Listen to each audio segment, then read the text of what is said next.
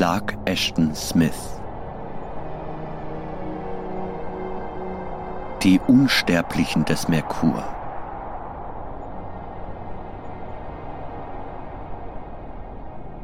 Erstes Kapitel Das erste Gefühl, das Cliff Howard hatte, als er wieder zu Bewusstsein kam, war eine schier unerträgliche Hitze.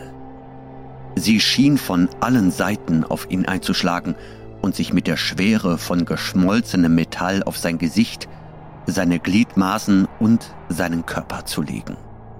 Noch bevor er die Augen geöffnet hatte, wurde er sich des grellen Lichts bewusst, das auf seine Augenlider fiel und sie in einen flammenroten Vorhang verwandelte. Seine Augäpfel schmerzten von der dumpfen Strahlung, jeder Nerv seines Körpers zitterte vor dem gleißenden Meer aus Glut und in seinem Schädel pochte es dumpf, was entweder von der Hitze ausgelöste Kopfschmerzen oder der Schmerz eines kürzlich erlittenen Schlags sein konnte. Er erinnerte sich ganz schwach daran, dass es eine Expedition gegeben hatte, irgendwohin, an der er teilgenommen hatte. Aber seine Bemühungen, sich an die Details zu erinnern, wurden für einen Moment von neuen und unerklärlichen Empfindungen abgelenkt. Er spürte, dass er sich schnell bewegte, getragen von etwas, das gegen einen starken Wind ankämpfte, der sein Gesicht wie der Atem der Hölle versenkte. Er öffnete die Augen und war fast geblendet, als er auf einen weißlichen Himmel starrte, an dem Dampfsäulen wie geisterhafte Wesen vorbeizogen. Knapp unter dem Rand seines Blickfeldes befand sich etwas Riesiges und Glühendes, zu dem er sich instinktiv nicht umdrehen wollte. Plötzlich wusste er, was es war und begann sich seiner Situation bewusst zu werden. Die Erinnerung überkam ihn in einem Strudel von Bildern und mit ihr wuchs seine Verwunderung und Beunruhigung. Er erinnerte sich an die Wanderung, die er allein durch die seltsamen und buschigen Dschungel der Dämmerungszone des Merkurs unternommen hatte, jenem schmalen, warmen und dunstigen Gürtel zwischen den brennenden Wüsten, auf die eine riesige Sonne unaufhörlich scheint, und den aufgetürmten und bergigen Gletschern auf der Nachtseite dieses Planeten. Er hatte sich nicht weit vom Raumschiff entfernt, höchstens eine Meile, in Richtung des schwefelhaltigen, rauchigen Nachglühens der Sonne, die jetzt durch das Planetentaumeln völlig verdeckt war. Johnson, der Leiter der ersten wissenschaftlichen Expedition zum Merkur, hatte ihn vor diesen einsamen Ausflügen gewarnt. Aber Howard, ein erfahrener Botaniker, wollte die unbekannte Welt, in der sie sich nun eine Woche lang aufhielten, unbedingt erforschen. Wieder erwarten fanden sie eine kühle, dünne, atembare Atmosphäre vor, die durch das Schmelzen des Eises im unbeständigen Dämmerungsgürtel gespeist wurde. Eine Luft, die ständig von starken Winden in Richtung Sonne gezogen wurde, und das Tragen einer besonderen Ausrüstung war unnötig. Howard hatte keine Gefahr erwartet, denn die scheuen, tierähnlichen Bewohner hatten sich nicht feindselig gezeigt und waren vor den Erdenmenschen geflohen, sobald sie sich näherten. Bei den anderen Lebensformen handelte es sich, soweit festgestellt werden konnte, um niedrige, unempfindliche Arten, die oft halb pflanzlich waren und leicht gemieden werden konnten, wenn sie giftig oder fleischfressend waren. Selbst die riesigen, hässlichen Salamander-ähnlichen Reptilien, die nach Belieben von der Dämmerungszone bis zu den brütenden Wüsten unter dem ewigen Tag umherzuwandern schienen, waren anscheinend völlig harmlos. Howard untersuchte ein seltsames, unbekanntes Gewächs, das einer großen Trüffel ähnelte und das er auf einer freien Fläche zwischen den blassen, schotenartigen, windgepeitschten Sträuchern gefunden hatte. Als er das Gewächs berührte, zeigte es Anzeichen von träger Lebendigkeit und begann sich zu verkriechen, indem es sich in den sumpfigen Boden eingrub. Er stupste das Ding mit dem schwammig leichten Zweig eines abgestorbenen Strauchs an und überlegte, wie er es einordnen sollte, als er aufblickte und sich von den merkurianischen Wilden umringt sah. Sie hatten sich lautlos aus dem halbmondförmigen Dickicht an ihn herangestohlen, aber er war zunächst nicht beunruhigt, sondern dachte nur, dass sie begonnen hatten, ihre Schüchternheit zu überwinden und ihre tierische Neugierde zu zeigen. Es waren knochige und zwergenhafte Kreaturen, die meist halb aufrecht gingen, aber auf allen Vieren rannten, wenn sie Angst hatten. Die Erdmenschen hatten sie Glucus genannt, weil sie oft gackernde Laute von sich gaben, die diesem Wort ähnelten. Ihre Haut war stark geschuppt, wie die von Reptilien, und ihre kleinen, hervorstehenden Augen schienen immer mit einer Art dünnem Film bedeckt zu sein.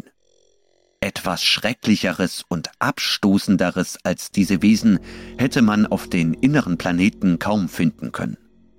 Doch als sie sich Howard näherten, in geduckter Haltung gingen und unaufhörlich gackerten, hatte er ihre Annäherung für eine Art Vorspiel gehalten und versäumt, seine Tonanitpistole zu ziehen.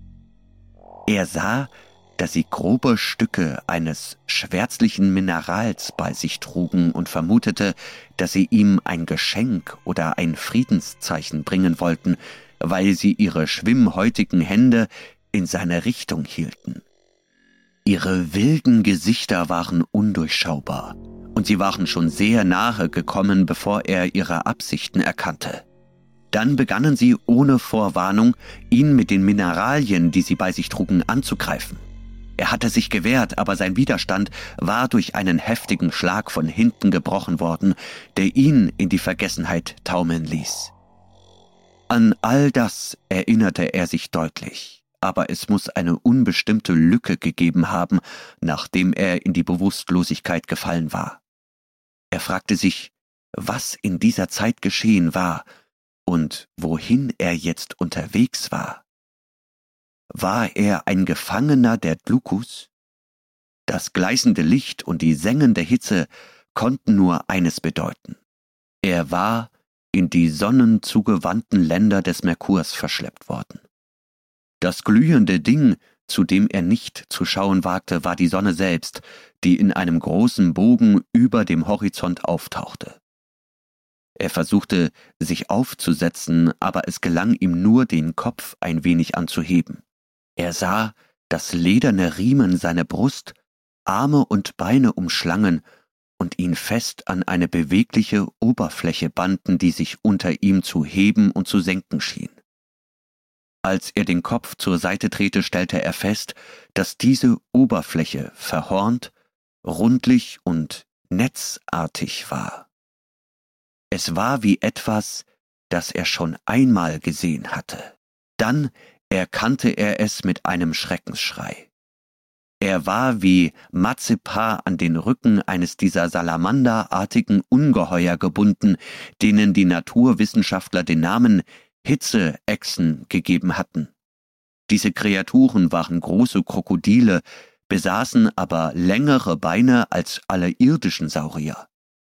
Ihre dicken Häute waren offenbar in erstaunlichem Maße hitzeabweisend und isolierten sie gegen Temperaturen, die jede andere bekannte Lebensform zum Kochen gebracht hätte. Das genaue Gebiet, in dem sie lebten, war noch nicht bekannt, aber man hatte sie vom Raumschiff aus während eines kurzen Abstechers in Richtung Sonne in Wüsten gesehen, in denen das Wasser ständig am Siedepunkt brodelte wo Bäche und Flüsse, die aus der Dämmerungszone strömten, sich in schrecklichen Pfuhlen blanken Gesteins als gewaltige Nebelschwaden auflösten. Howards Bestürzung, als er seine Lage und sein wahrscheinliches Schicksal erkannte, mischte sich mit einer kleinen Überraschung.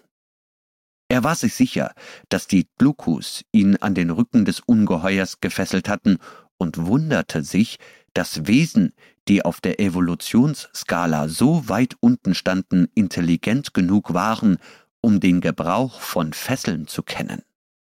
Ihre Tat zeugte von einem gewissen Kalkül und einer teuflischen Grausamkeit.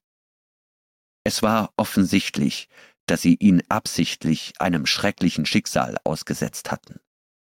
Ihm blieb jedoch wenig Zeit zum Nachdenken. Mit einer unbeschreiblichen, rasenden Bewegung stürzte die Hitzeechse immer weiter in die schreckliche Hölle aus sich windendem Dampf und glühendem Gestein.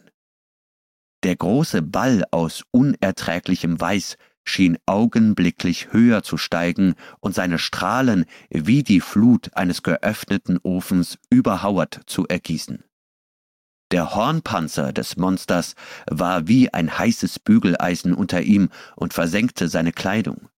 Seine Handgelenke, sein Hals und seine Knöchel wurden von den zähen Lederschnüren verschmort, gegen die er sich wütend und vergeblich wehrte. Als er den Kopf zur Seite drehte, sah er nur schemenhaft die gehörnten Felsen, die sich aus den Vorhängen des höllischen Nebels auf ihn stürzten.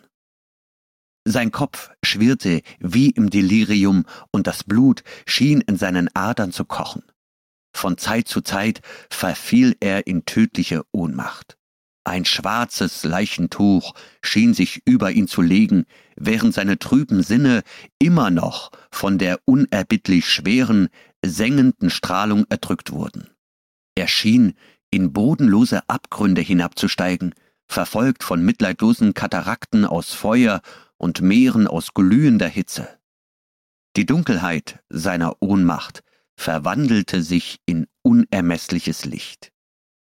Zeitweise kam Howard wieder zu Bewusstsein und musste die Zähne zusammenbeißen, um nicht vor Schmerzen zu schreien. Seine Augenlider schienen seine Augen zu verbrennen, als er in die blendende Brechung blinzelte, und er sah seine Umgebung in bruchstückhaften Bildern, durch sich drehende Feuerräder und Flecken von glühenden Farben wie Szenen aus einem verrückten Kaleidoskop. Die Hitzeechse folgte einem gewundenen Strom, der in zischenden Stromschnellen zwischen verschlungenen Felsen und abgrundtiefen Klüften verlief. Der Dampf des wütenden Wassers, das in Schwaden und Säulen aufstieg, wurde in regelmäßigen Abständen in Richtung des Erdenmenschen geweht und verbrühte sein nacktes Gesicht und seine Hände. Die Riemen schnitten unerträglich in sein Fleisch, als das Monster über die mächtigen Spalten sprang, die durch das Brechen des überhitzten Steins entstanden waren. Howards Gehirn schien in seinem Kopf zu brodeln, und sein Blut war ein feuriger Strom in seinem verbrannten Körper. Er rang nach Luft, wobei ihm der Atem die Lunge versenkte. Die Dämpfe wirbelten immer stärker um ihn herum, und er hörte ein dumpfes Brüllen, dessen Ursache er nicht bestimmen konnte. Er bemerkte, dass die Hitzeechse innehielt, und als er den Kopf ein wenig bewegte, sah er, dass sie auf dem felsigen Rand eines großen Abgrunds stand, in den das Wasser inmitten von Dampfschwaden in eine unbekannte Tiefe fiel. Sein Herz und seine Sinne versagten ihm, während er wie ein Sterbender darum rang, der erstickenden Luft zu entgehen. Der Abgrund und das Ungeheuer schienen unter ihm zu taumeln, die Dämpfe schwankten schwindelerregend und er glaubte, dass er mit seinem seltsamen Ross in den unergründlichen Abgrund stürzte. Dann schienen sich aus dem brennenden Nebel die vermummten Gestalten weißer, leuchtender Teufel zu erheben und ihn zu ergreifen, als wollten sie ihn in ihre unbekannte Hölle aufnehmen. Er sah ihre seltsamen, unmenschlichen Gesichter, er spürte die Berührung ihrer Finger mit einer seltsamen und übernatürlichen Kühle auf seinem verbrannten Fleisch, und dann war alles dunkel. Zweites Kapitel Howard erwachte unter Umständen, die neu und unerklärlich waren.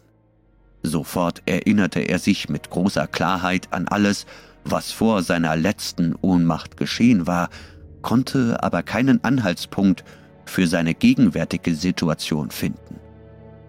Er lag auf dem Rücken in einem grünen Licht, einem weichen und beruhigenden Licht, das ihn an das grüne und smaragdfarbene Meerwasser der fernen Erde erinnerte. Das Licht war überall um ihn herum, es schien unter und über ihm zu fließen und seinen Körper mit kühlen Wellen zu überziehen, die ein Gefühl von höchstem Wohlbefinden hinterließen. Er sah, dass er völlig nackt war, und er hatte das Gefühl eines immensen Auftriebs, als ob er schwerelos geworden wäre. Staunend stellte er fest, dass seine Haut keine Verbrennungen aufwies, und er spürte keine Schmerzen und keinerlei Beeinträchtigungen, wie sie nach der schrecklichen Tortur in der Wüste des Merkurs unvermeidlich gewesen wären. Eine Zeit lang verband er das grüne Leuchten nicht mit einer Vorstellung von Begrenzung. Er schien in einem riesigen Abgrund zu schweben. Dann erkannte er plötzlich seinen Irrtum. Er streckte seine Hände aus, berührte die Wände eines engen Gewölbes und sah, dass sich die Decke nur ein paar Meter über ihm befand. Der Boden lag in gleicher Entfernung unter ihm, und er selbst schwebte ohne erkennbare Stütze in der Luft. Das grüne Licht, das auf geheimnisvolle Weise von allen Seiten des Gewölbes ausströmte, vermittelte ihm die Illusion von grenzenlosem Raum. Plötzlich schien das Ende des Gewölbes zu seinen Füßen in einer weißen Pracht wie pures Sonnenlicht zu verschwinden. Lange, gewundene Hände mit sechs Fingern streckten sich aus der Herrlichkeit heraus, fassten ihn an den Knöcheln und zogen ihn sanft aus dem grün beleuchteten Raum, in dem er schwebte. Das Gewicht schien zu ihm zurückzukehren, als seine Glieder und sein Körper in das blendende Weiß eintraten, und einen Moment später stand er aufrecht in einer großen Kammer, die mit einer Art blassem, schimmerndem Metall ausgekleidet war.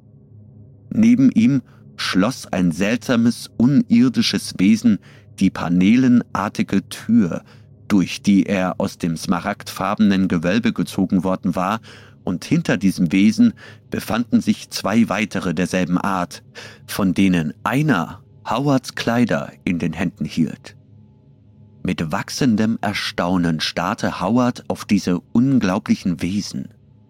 Jeder von ihnen war etwa so groß wie ein großer Mensch, und ihr Körperbau ähnelte dem eines Menschen, war aber von einer fast göttlichen Schönheit und Anmut geprägt, wie man sie kaum in den perfektesten antiken Marmorarbeiten hätte finden können. Nasenlöcher, Ohren, Lippen, Hände und alle anderen Gesichtszüge und Gliedmaßen waren mit geradezu fantastischer Zartheit geschnitzt, und die Haut dieser Wesen, von denen keines eine Narbe oder irgendein Gewand trug, war weiß und durchscheinend und schien von innen heraus zu strahlen. Anstelle von Haaren waren die vollen, gebildeten Köpfe mit einer Masse von schweren, fleischähnlichen Strähnen gekrönt, die in wechselnden Farben schillerten und sich mit einem seltsamen, ruhelosen Leben wie die Schlangenlocken der Medusa bewegten und kräuselten. Die Füße glichen denen der Menschen, bis auf die langen, hornigen Spuren, die aus den Fersen ragten. Die drei Wesen erwiderten den Blick des Erdenmenschen mit unergründlichen Augen, glänzend wie Diamanten und kalt wie die Sterne.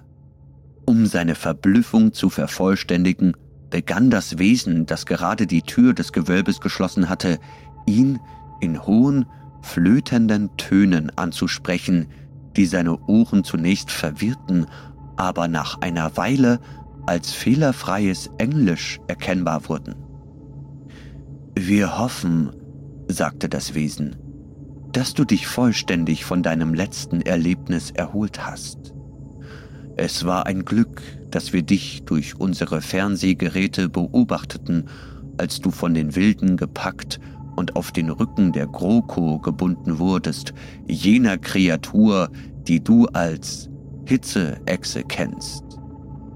Diese Tiere werden oft von den Wilden gezähmt, die sich die Vorliebe der Krokus für die furchtbaren Wüsten in der Sonne zunutze machen, weil sie nicht wissen, wie man künstliche Wärme nutzt.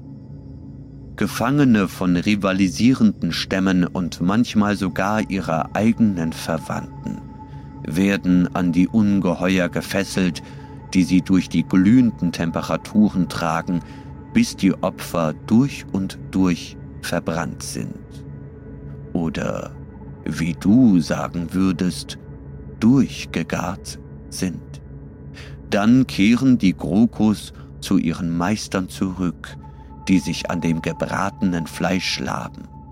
Zum Glück konnten wir dich rechtzeitig retten, denn der Groko näherte sich auf seinen Wanderungen einem unserer Höhlenausgänge in der großen Wüste. Dein Körper war mit enormen Verbrennungen übersät, als wir dich fanden, und du wärst mit Sicherheit an den Folgen gestorben, wenn wir dich nicht dem heilenden Strahl im grünen Gewölbe ausgesetzt hätten. Dieser Strahl ist, wie vieles andere, euren Wissenschaftlern unbekannt und hat unter anderem die besondere Eigenschaft, die Schwerkraft aufzuheben. Deshalb empfindest du unter seinem Einfluss ein Gefühl der Schwerelosigkeit. Wo, wo bin ich? Wer bist du? Rief Howard. Du befindest dich im Inneren des Merkurs sagte das Wesen. Ich bin Akwur, ein Gelehrter und ein hoher Adliger der herrschenden Rasse dieses Planeten. Er fuhr in einem halb verächtlichen Ton fort, als würde er ein Kind belehren. Wir nennen uns die Umnis und sind ein altes Volk, weise und gelehrt in allen Geheimnissen der Natur. Um uns vor der intensiven Sonnenstrahlung zu schützen, die auf Merkur natürlich stärker ist als auf den anderen Planeten, leben wir in Höhlen, die mit einer metallischen Verbindung unserer eigenen Komposition ausgekleidet sind. Diese Substanz hält selbst in dünnen Schichten alle schädlichen Strahlen ab, von denen einige alle anderen Formen von Materie bis in jede Tiefe durchdringen können. Wenn wir in die Welt hinausgehen, tragen wir Anzüge aus diesem Metall, das in unserer Sprache Mufa heißt. Da wir auf diese Weise jederzeit isoliert sind, sind wir praktisch unsterblich und auch vor Krankheiten gefeit, denn Tod und Verfall werden in der Natur durch bestimmte Sonnenstrahlen verursacht, deren Frequenz von euren Instrumenten nicht erfasst werden kann. Das Metall schließt die für das Leben nützlichen und notwendigen Strahlen nicht aus und mit Hilfe eines Apparates, der in seinem Prinzip dem Radio ähnelt, wird unsere Unterwelt durch übertragenes Sonnenlicht erhellt. Howard begann sich bei Akwur zu bedanken. Ihm war schwindelig vor Staunen, und seine Gedanken wirbelten in einem Labyrinth aus erstaunlichen Spekulationen herum. Akwur schien seine Dankesworte mit einer schnellen und anmutigen Geste wegzuwinken. Das Wesen, das Howards Gewänder trug, trat vor und half ihm mit einer geschickten, dienerhaften Geste sich anzuziehen. Howard wollte hundert Fragen stellen, denn die Existenz von intelligenten, hochentwickelten Wesen wie den Umnis auf dem Merkur war von den irdischen Wissenschaftlern nicht vermutet worden. Vor allem war er an der Beherrschung der menschlichen Sprache durch Akwur interessiert. Der Merkurianer kam seiner Frage zuvor, als hätte er sie durch eine Art Telepathie erraten. Wir sind im Besitz vieler feiner Instrumente, sagte Akwur, die es uns ermöglichen, über große Entfernungen zu sehen und zu hören und sogar andere Sinneseindrücke wahrzunehmen. Wir haben die näheren Planeten Venus, Erde und Mars lange studiert und uns oft damit amüsiert, menschlichen Gesprächen zu lauschen. Unsere Gehirnentwicklung, die der euren weit überlegen ist, hat es uns leicht gemacht, eure Sprache zu erlernen. Und natürlich ist die Wissenschaft, Geschichte und Soziologie eurer Welt ein offenes Buch für uns. Wir haben die Annäherung eures Raumschiffes vom Weltraum aus beobachtet und alle Bewegungen eurer Gruppe seit der Landung sind von uns verfolgt worden. Wie weit bin ich von dem Raumschiff entfernt? fragte Howard. Ich hoffe, ihr könnt mir helfen, zurückzukommen. Du befindest dich jetzt eine ganze Meile unter der Oberfläche des Merkurs, sagte Akur. Und der Teil der Dämmerungszone, in dem dein Schiff liegt, ist etwa fünf Meilen entfernt und könnte leicht über eine steile Rampe erreicht werden, die nach oben zu einem kleinen Ausgang in einer natürlichen Höhle in Sichtweite des Schiffes führt. Zweifellos haben einige Mitglieder eurer Gruppe die Höhle gesehen und angenommen, dass es sich um eine bloße Tierhöhle handelt. Als euer Schiff landete, haben wir den Ausgang mit ein paar losen Felsbrocken und Trümmerteilen versperrt, die sich leicht entfernen lassen. Was die Rückkehr zu deinen Kameraden angeht, so fürchte ich, dass das kaum möglich sein wird.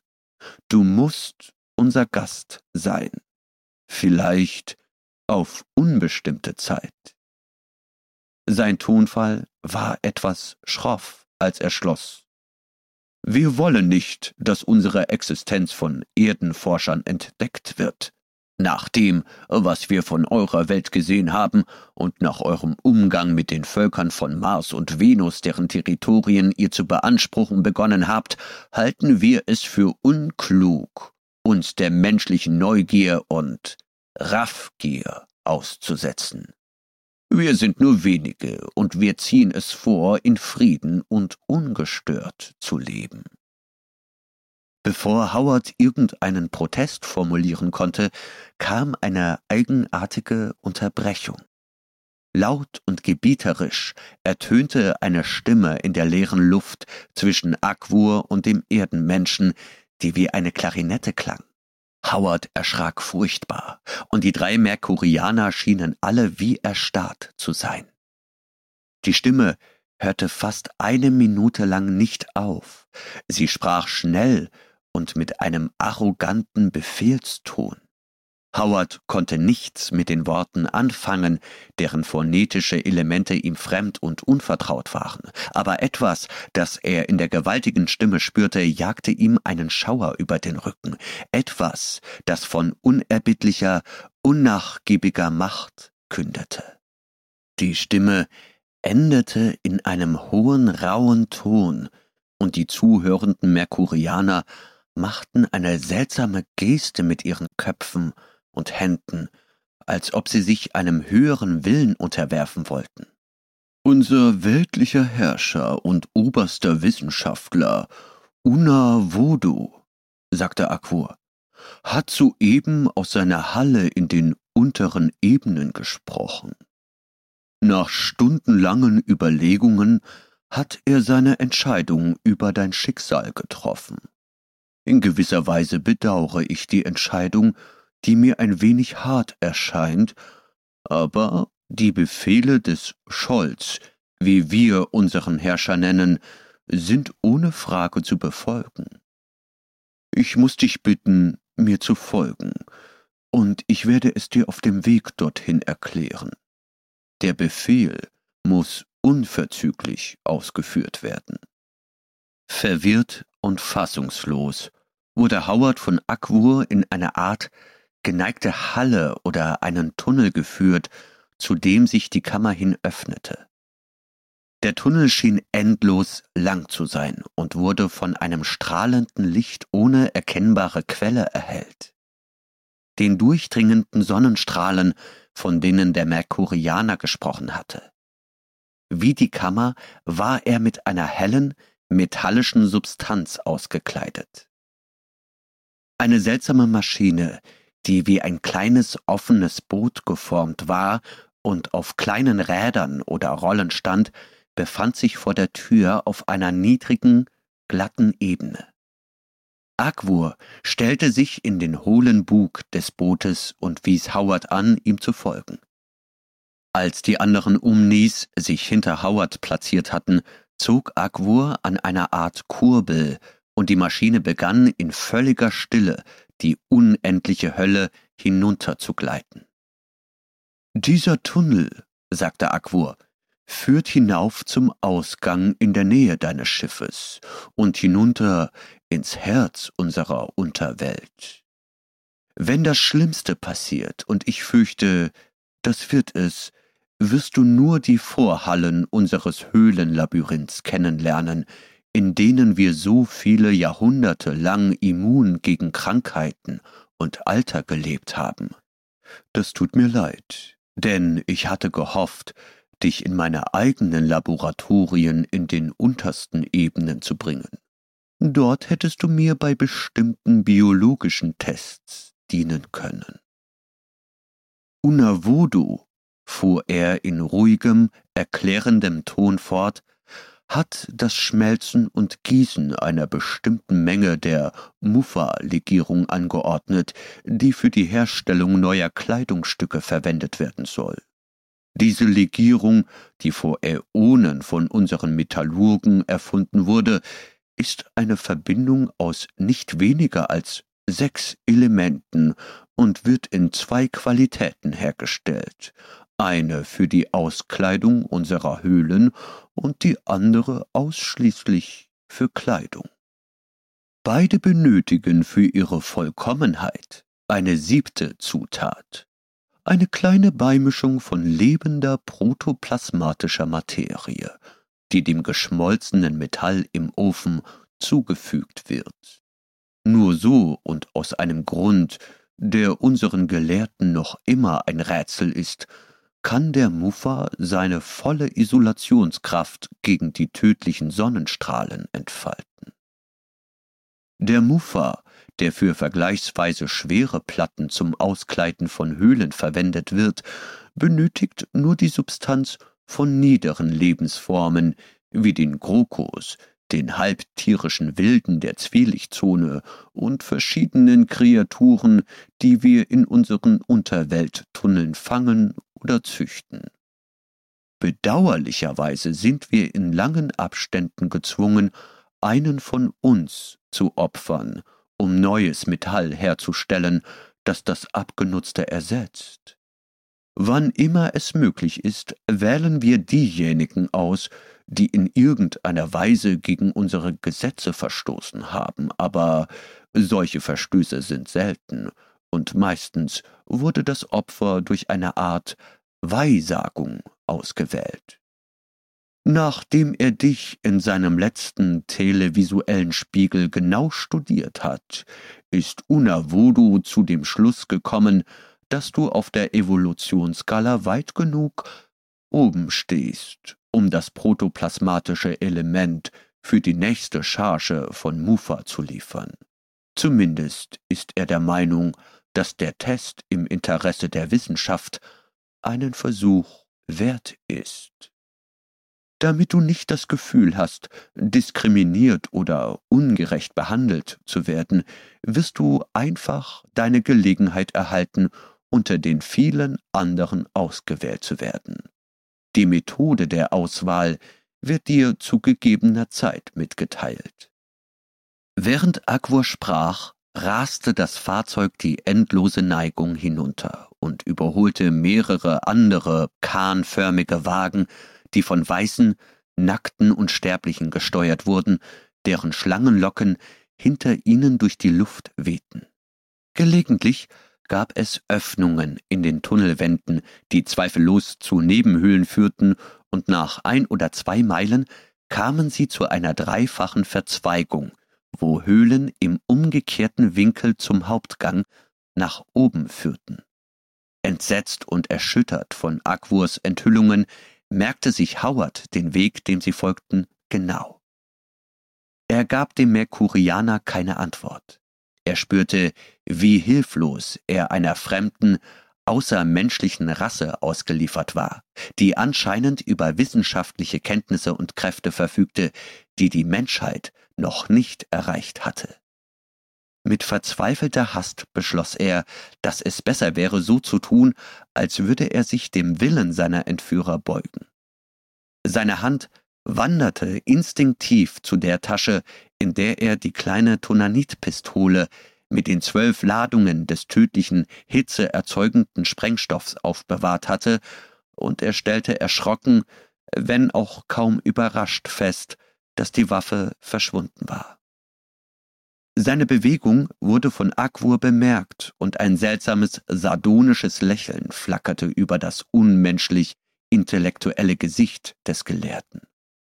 In seiner Verzweiflung dachte Howard daran, aus dem Fahrzeug zu springen, aber das hätte bei der hohen Geschwindigkeit, mit der sie hinunterfuhren, den Tod oder schwere Verletzungen bedeutet. Er bemerkte, dass die Steigung in einer großen, ebenen Höhle mit zahlreichen Seitenöffnungen endete, durch die Scharen von Umnis ein- und ausgingen. Hier verließen sie das bootähnliche Gefährt und Howard wurde von Akwur durch einen der Seitenausgänge in eine weitere, riesige Kammer geführt, in der vielleicht fünfzig der Weißen in stillen, halbkreisförmigen Reihen standen.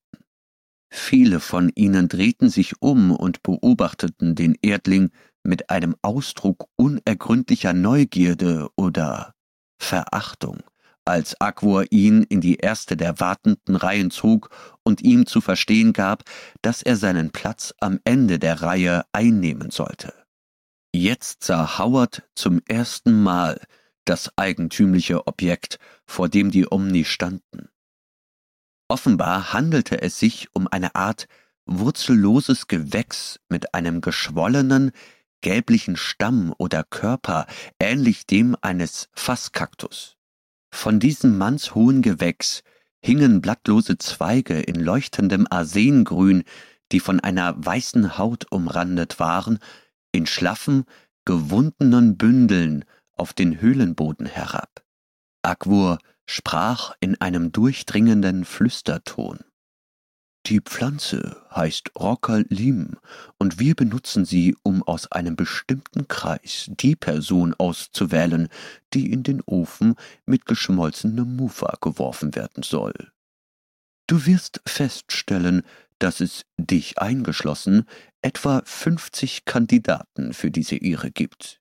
Alle haben aus dem einen oder anderen Grund in unterschiedlichem Maße den Unmut von Unavodo auf sich gezogen und Zweifel an ihrer sozialen Nützlichkeit aufkommen lassen.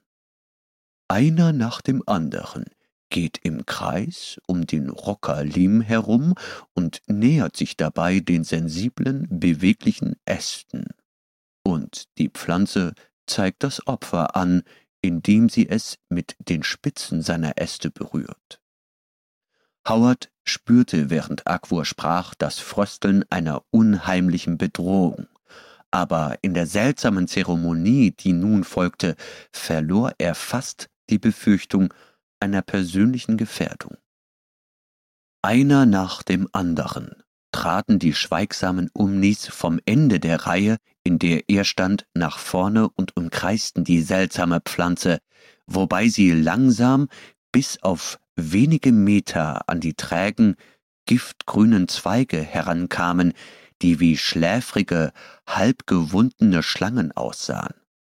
Die Rockerlim verharrte in träger Stille, ohne das geringste Anzeichen von Lebendigkeit, als Umni nach Umni seine gefährliche Runde beendete und sich auf die andere Seite des Raumes zurückzog, um dort zu stehen und die Wanderung der anderen zu beobachten. Etwa zwanzig der weißen Unsterblichen hatten diese Tortur hinter sich gebracht, als Howard an der Reihe war. Entschlossen und eher mit einem Gefühl der Unwirklichkeit und Groteske als der tatsächlichen Gefahr trat er vor und begann seinen Rundgang um die lebende Pflanze. Die Umnis sahen aus wie Alabasterstatuen, und alles war ganz still und leise, bis auf ein dumpfes, geheimnisvolles Pochen, wie von einer Maschinerie in der Unterwelt in einiger Entfernung. Howard ging in einem Bogen weiter und beobachtete die grünen Äste mit wachsender Anspannung. Er hatte die Hälfte des Weges zurückgelegt, als er einen schnellen, intensiven Lichtblitz spürte, der von der Höhlendecke herabzustechen schien und den plumpen gelben Stamm des Rokalim traf. Das Licht verblasste in kürzester Zeit und ließ Howard im Zweifel darüber, ob er es wirklich gesehen hatte. Als er weiterging, bemerkte er mit Schrecken, dass die herabhängenden Tentakelzweige zu zucken und zu zittern begannen, sich langsam vom Boden hoben und ihm entgegenwinkten. Sie kamen immer näher, hoben sich und richteten sich auf, wie eine riesige Seetangmasse, die in einem Ozeanstrom fließt. Als sie ihn erreichten, schlängelten sie sich mit reptilienartiger Leichtigkeit um seinen Körper und berührten sein Gesicht mit ihren giftig aussehenden Spitzen, klamm und neugierig. Howard wich zurück, riss sich von der wogenden Masse los und fand Agwur an seinem Ellbogen. Auf dem Gesicht des Merkurianers lag eine unheimliche Schadenfreude, und seine schillernden Locken schwebten in seltsamer Unruhe nach oben wie die Zweige der Rockerlim. In diesem Moment wurde Howard klar, dass sein Schicksal von Anfang an vorherbestimmt war. Der schnelle, flüchtige Lichtblitz, der von einer unbekannten Quelle ausging, hatte vielleicht dazu gedient, die lebende Pflanze zu reizen und ihre tentakelartigen Gliedmaßen in Bewegung zu versetzen. In dem Erdenmenschen entbrannte ein heftiger Zorn, aber er unterdrückte ihn. Er musste vorsichtig sein und auf eine Gelegenheit, und sei es auch nur die geringste, zur Flucht achten. Wenn er den Eindruck erweckte, dass er resigniert hatte, konnte er seine Entführer aus der Reserve locken. Er sah, dass einige neue Merkurianer, die mit langen, glitzernden Rohren wie Blasrohre ausgerüstet waren, die Höhle betreten hatten und ihn umzingelten. Die Gefährten, mit denen er zuletzt zu tun hatte, hatten begonnen, sich in verschiedene Richtungen zu zerstreuen. Es tut mir leid, sagte Agwur, dass die Wahl auf dich gefallen ist. Aber dein Tod wird schnell kommen, und die Zeit ist nah. Das Schmelzen muss abgeschlossen und das Metall in dünne, formbare Platten gegossen werden, bevor die nächste Periode der Dunkelheit und des Schlafs beginnt, die in etwas mehr als einer Stunde eintritt. Während dieser Zeit drei von 36 Stunden wird das Sonnenlicht von allen Räumen und Gängen ferngehalten, und die meisten unserer Maschinen, die ihre Kraft aus dem Sonnenlicht gewinnen, sind außer Betrieb. Drittes Kapitel mit einer Mischung aus Entsetzen und Fassungslosigkeit wurde Howard durch einen gegenüberliegenden Eingang der Rockerlim-Höhle geführt und ging eine Art Halle entlang, die parallel zu derjenigen zu verlaufen schien, in der die Neigung geendet hatte. Akwur ging an seiner Seite und die Umni-Wachen waren vor und hinter ihm versammelt. Er vermutete, dass die glitzernden, hohlen Röhren, die sie trugen, irgendwelche seltsamen Waffen waren. Als sie weitergingen, kam das geheimnisvolle Pochen immer näher. Howard sah, dass das andere Ende des Ganges in ein feuerrotes Licht getaucht war. Ein seltsamer metallischer Geruch lag in der Luft, und die Temperatur, die bisher angenehm warm gewesen war, schien leicht anzusteigen. Als sie sich der Quelle des roten Lichts näherten, sah Howard auf der einen Seite durch eine offene Tür in der Wand des Ganges einen großen Raum, an dessen Ende hohe Bänke mit leuchtenden zylinderförmigen Mechanismen standen. Vor diesen Mechanismen stand ein einsamer Merkurianer und beobachtete eine riesige, drehbar gelagerte Kugel, die fast bis oben hin mit flüssiger Schwärze gefüllt war und eine sichelförmige Fläche aus hellem Kristall freiließ. In der Nähe dieser Kugel befand sich eine Art schräges Schaltpult, von dem aus viele Stangen und Hebel aus einem durchsichtigen Material hervorgingen. Von diesem Raum aus werden die Beleuchtungsvorrichtungen aller unserer Höhlen gesteuert, sagte Aquur mit einer Art lässiger Überheblichkeit. Wenn die Kugel ganz schwarz geworden ist, wird das Sonnenlicht für drei Stunden ausgeschaltet und wir können uns ausruhen und schlafen. Nach einem weiteren Moment erreichte die Gruppe das Ende des Ganges. Howard blieb blinzelnd und atemlos vor Verwunderung stehen, als er die Quelle des grellen, roten Lichts sah. Er stand an der Schwelle einer Höhle, die so riesig war, dass sich ihre Decke in der Helligkeit verlor und den Eindruck eines natürlichen Himmels vermittelte. Titanische Maschinen verschiedenster Art, einige gedrungen und unförmig, andere wie gewaltige Glühbirnen und riesige, umgedrehte Trichter bevölkerten den Boden der Höhle, und in der Mitte überragte eine doppelte, terrassenförmige Plattform aus schwarzem Stein, dreißig Fuß hoch, mit vielen Rohren aus dunklem Metall, die sich von den beiden Etagen bis zum Boden verzweigten, wie die Beine einer kolossalen Spinne. In der Mitte des oberen Teils erhob sich das rötliche Licht in einer großen Säule. Die Gestalten von Umnis schwirrten wie Mücken umher und leuchteten seltsam in dem feurigen Schein. Gleich am Eingang des zyklopischen Raums stand eine Art Gestell, an dem ein Dutzend Anzüge aus dem Muffa-Metall hingen.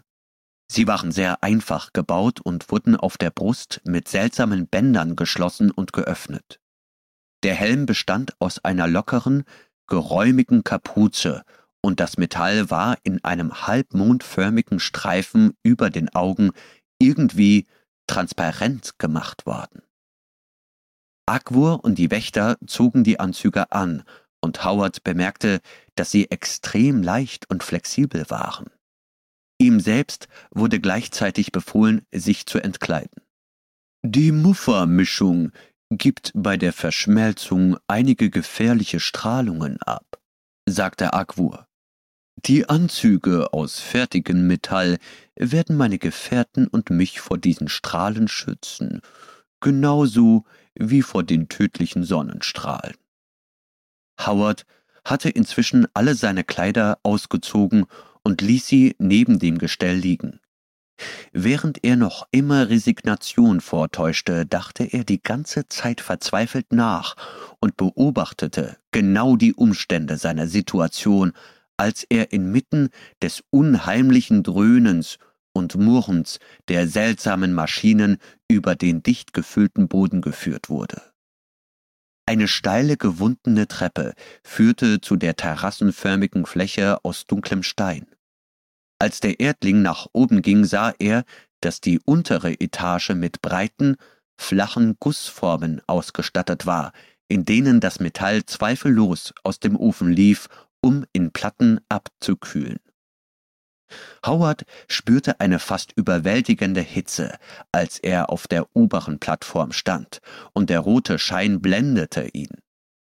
Der Ofen selbst, so sah er jetzt, war ein kreisrunder Krater mit einem Durchmesser von 15 Fuß in dem schwarzen Stein.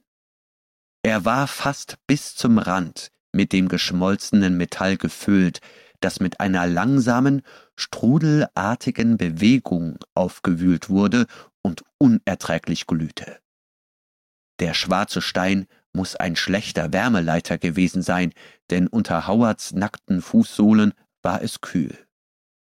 Auf dem weiten Platz um den Ofen herum standen ein Dutzend Omnis, die alle in die glitzernde Muffa gehüllt waren. Einer von ihnen drehte ein kleines, kompliziert aussehendes Rad, das schräg auf einer Miniatursäule angebracht war und als würde er die Temperatur des Ofens regulieren, glühte das Metall heller und wirbelte mit neuer Kraft in seinem schwarzen Kessel. Abgesehen von diesem Rad und einigen Stangen, die aus langen eingekerbten Rillen in den Stein ragten, gab es keine sichtbaren Maschinen auf der Plattform. Der Stein selbst schien ein einziger Block zu sein, bis auf eine zehn Fuß lange und zwei Fuß breite Platte, die bis zum Rand des Kraters reichte. Howard wurde angewiesen, sich auf diese Platte zu stellen, und zwar an das dem Ofen gegenüberliegende Ende. In einer Minute, sagte Akwur, wird sich die Platte bewegen, kippen und dich in das geschmolzene Muffa stürzen. Wenn du willst, können wir dir ein starkes Narkosemittel verabreichen, so dass dein Tod völlig angst- und schmerzfrei sein wird. Von einem unwirklichen Schrecken überwältigt, nickte Howard zustimmend mit dem Kopf und klammerte sich hoffnungslos an die momentane Gnadenfrist. Vielleicht, irgendwie gab es doch noch eine Möglichkeit, auch wenn er sich selbst für diese unmögliche Vorstellung hätte auslachen können. Als er wieder in Richtung des schrecklichen Ofens blickte, erschrak er über etwas Unerklärliches. Fuß für Fuß erhob sich aus dem massiven Stein des Kraters die Gestalt eines Merkurianers, bis er mit hochmütigen Zügen, sehr groß, blass und völlig nackt auf der Plattform stand. Dann als Howard vor Ehrfurcht keuchte, schien die Gestalt stattlich vom Rand herabzusteigen und in der Luft über dem glühenden Kessel zu schweben. Es ist der Scholl. Unavodo, sagte Akwur in ehrfurchtsvollem Ton. Obwohl er jetzt viele Meilen entfernt in den unteren Höhlen ist, hat er sein televisuelles Abbild projiziert, um an der Zeremonie teilzunehmen. Einer der merkurianischen Wächter war vorgetreten und hielt eine schwere, flache Schale aus einer bronzeähnlichen Substanz in den Händen, die mit einer farblosen Flüssigkeit gefüllt war. Diese reichte er dem Erdenmenschen. Das Betäubungsmittel wirkt sofort, sagte Akwur, als wolle er ihn beruhigen. Mit einem schnellen, unauffälligen Blick nahm Howard die Schale entgegen und hob sie an seine Lippen. Das Betäubungsmittel war geruch und farblos und hatte die Konsistenz eines dicken, zähen Öls. Beeil dich, mahnte Akwur. Die Platte reagiert auf einen Zeitmechanismus und schon setzt sie sich in Bewegung. Howard sah, dass die Platte langsam glitt und ihn wie auf einer großen, herausstehenden Zunge in Richtung des Ofens trug. Sie begann sich unter seinen Füßen ein wenig zu neigen. Er spannte alle seine Muskeln an, sprang von der Platte und schleuderte Akwur, der dicht daneben stand, die schwere Schüssel ins Gesicht. Der Merkurianer taumelte, und bevor er das Gleichgewicht wiedererlangen konnte, sprang Howard auf ihn zu und schleuderte ihn mit aller Kraft über die aufsteigende, gleitende Platte, die Agwur in ihrer beschleunigten Bewegung mitriss. Betäubt von dem Sturz und unfähig, sich zu sammeln, rollte er von dem kippenden Stein in den weißglühenden Strudel und verschwand mit einem Platschen. Die Flüssigkeit brodelte und kochte mit einer schnelleren Bewegung als zuvor. Einen Moment lang standen die versammelten Umnis wie versteinert da, und das Bild des Scholl, das unergründlich und wachsam über dem Ofen schwebte, hatte sich nicht gerührt. Howard sprang auf die vordersten Wachen zu und schleuderte sie zur Erde, als sie begannen, ihre röhrenförmigen Waffen zu heben. Er erreichte den schwellenlosen Rand der Plattform, sah aber, dass mehrere Umnis herbeigelaufen waren, um ihn aufzuhalten, bevor er die Treppe erreichen konnte. Es ging zwölf Fuß tief hinunter zur zweiten Plattform, und er traute sich nicht, mit bloßen Füßen zu springen. Die seltsam gebogenen Rohre, die von der oberen Plattform zum Hauptboden der Höhle führten, boten ihm die einzige Möglichkeit zu entkommen. Diese Rohre waren aus dunklem Metall, vollkommen glatt und fugenlos und etwa zehn Zoll dick. Howard schwang sich auf das nächstgelegene Rohr, das knapp unterhalb des Randes in den schwarzen Stein mündete, und begann, so schnell er konnte, in Richtung Boden hinabzugleiten.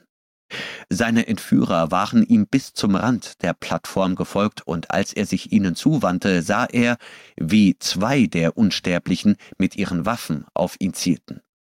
Aus den hohlen Rohren kamen glühende Kugeln aus gelbem Feuer, die auf Howard zuflogen. Einer von ihnen verfehlte ihn, traf die Seite des großen Rohrs und ließ es wie Lötzinn zerfließen. Er sah, wie das geschmolzene Metall tropfte, als er sich duckte, um der zweiten Kugel auszuweichen. Andere Umnis legten ihre Waffen an und ein wahrer Schauer der schrecklichen Feuerkugeln ging über Howard nieder, als er am unteren Teil des Rohrs entlang rutschte, wo es sich scharf zum Boden hinkrümmte.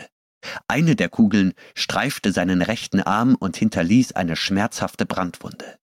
Als er den Boden erreichte, sah er, dass ein Dutzend Unsterbliche in großen Sprüngen die Treppe herunterkamen. Die Haupthöhle war zum Glück verwaist. Der Erdling sprang in den Schutz einer riesigen, rautenförmigen Maschine und hörte das Zischen und Tropfen von flüssigem Metall, als die Feuerbälle hinter ihm einschlugen. Er bahnte sich einen Weg zwischen den aufragenden Mechanismen hindurch, wobei er ihre Rümpfe so weit wie möglich zwischen sich und seine Verfolger brachte und machte sich auf den Weg zu dem Eingang, durch den er von Akwur zum Ofen geführt worden war.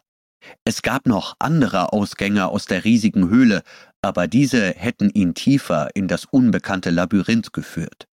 Er hatte keinen klar formulierten Plan, und seine letztendliche Flucht war mehr als problematisch, aber sein Instinkt riet ihm, so lange wie möglich durchzuhalten, bevor er wieder gefasst würde.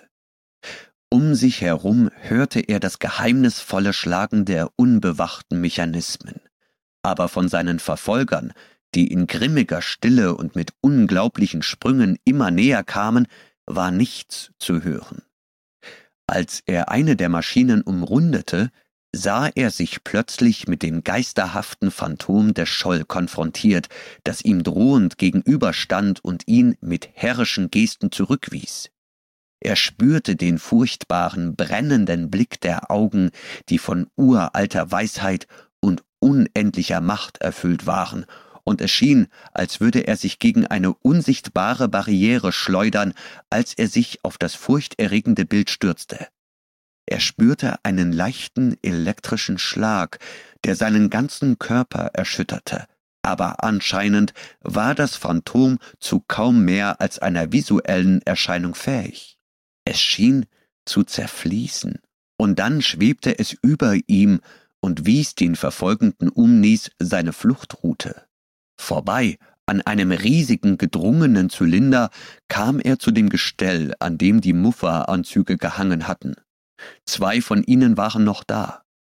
Ohne auf seine eigenen Kleidungsstücke zu achten, die in der Nähe auf einem Haufen lagen, nahm er einen der Metallanzüge von seinem Platz und rollte den dünnen, erstaunlich flexiblen Stoff zu einem Bündel zusammen, während er seine Flucht fortsetzte. Vielleicht würde er irgendwo die Gelegenheit haben, ihn anzuziehen, und so getarnt könnte er hoffen, seine Freiheit zu bewahren oder sogar seinen Weg aus dieser gewaltigen Unterwelt zu finden. Zwischen dem Regal und dem Ausgang der Höhle war ein breiter, offener Raum.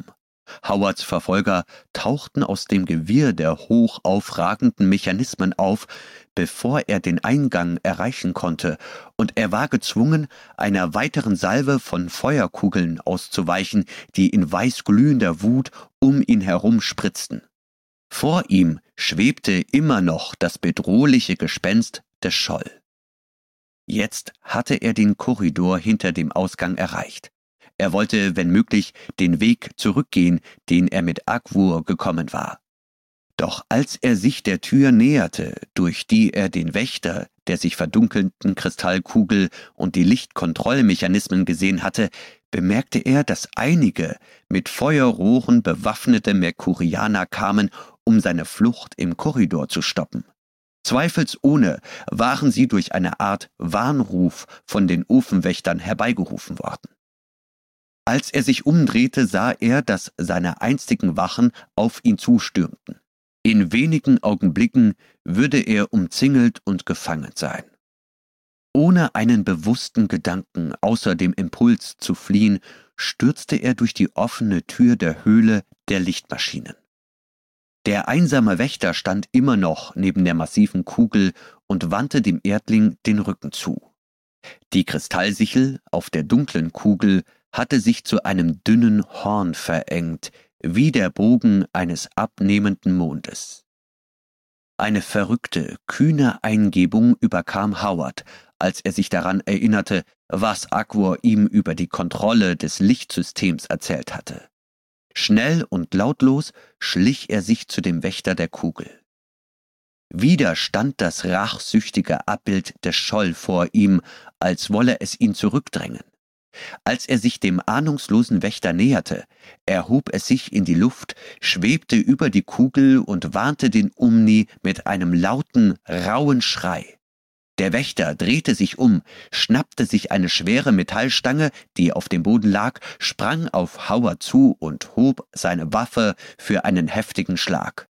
Bevor die Stange sinken konnte, traf die Faust des Erdenmenschen den Merkurianer mitten im Gesicht und schleuderte ihn zurück nach hinten auf das schräge Stellrad mit den Regulierungshebeln neben der auf dem Bolzen montierten Kugel. Mit einem markerschütternden Aufprall fiel er zwischen den geschwungenen, kristallinen Stäben zu Boden, und im selben Moment brach eine überwältigende Dunkelheit über den Raum herein, die die schimmernden Mechanismen, den gefallenen Umni und das Gespenst von Scholl auslöschte. Viertes Kapitel der Erdling stand unsicher und verwirrt da und hörte ein leises Stöhnen des verletzten Merkurianers und einen lauten Schrei der Bestürzung aus dem Korridor, wo die beiden Gruppen seiner Verfolger von der Dunkelheit eingeholt worden waren. Das Wehklagen verstummte abrupt, und bis auf das Stöhnen in der Nähe, das immer noch anhielt, herrschte absolute Stille. Howard bemerkte, dass er das Geräusch der seltsamen Maschinen im Schmelzraum nicht mehr hörte. Zweifellos war ihr Betrieb auf irgendeine Weise mit dem Beleuchtungssystem verbunden gewesen und hatte in der Dunkelheit aufgehört. Howard hielt immer noch den Anzug aus Muffa fest. Er tastete herum und fand den Metallstab, der dem Wächter aus der Hand gefallen war. Er würde eine sehr nützliche Waffe abgeben. Er fasste ihn fest und ging in die Richtung, die er für die Tür hielt. Er ging langsam und vorsichtig, denn er wusste, dass sich seine Verfolger versammelt hatten, um auf ihn zu warten, oder dass sie vielleicht sogar schon auf ihn zuschlichen. Als er aufmerksam lauschte, hörte er ein leises, metallisches Rascheln. Einige der Umnis, die in Muffa gekleidet waren, kamen in der Dunkelheit auf ihn zu. Seine eigenen nackten Füße waren lautlos, und als er zur Seite trat, hörte er das Rascheln vorüberziehen. Mit verstärkter Vorsicht schlich er sich zur Tür und streckte eine Hand vor sich aus. Plötzlich berührten seine Finger eine glatte Oberfläche, von der er wusste, dass es die Wand war. Er hatte die Tür bei seiner Suche übersehen. Als er wieder lauschte, schien er ein schwaches Geräusch auf der linken Seite zu hören, so als ob er verfolgt würde, und als er sich in die entgegengesetzte Richtung an der Wand entlang bewegte, traf er auf einen leeren Raum und sah einen schwachen Schimmer von scheinbar quelllosem Licht. Seine Augen gewöhnten sich an die Dunkelheit, und er erkannte einen Haufen dubioser Schatten, die sich von dem Schimmer abhoben. Er hatte die Tür gefunden, die von wartenden Umnis gesäumt war.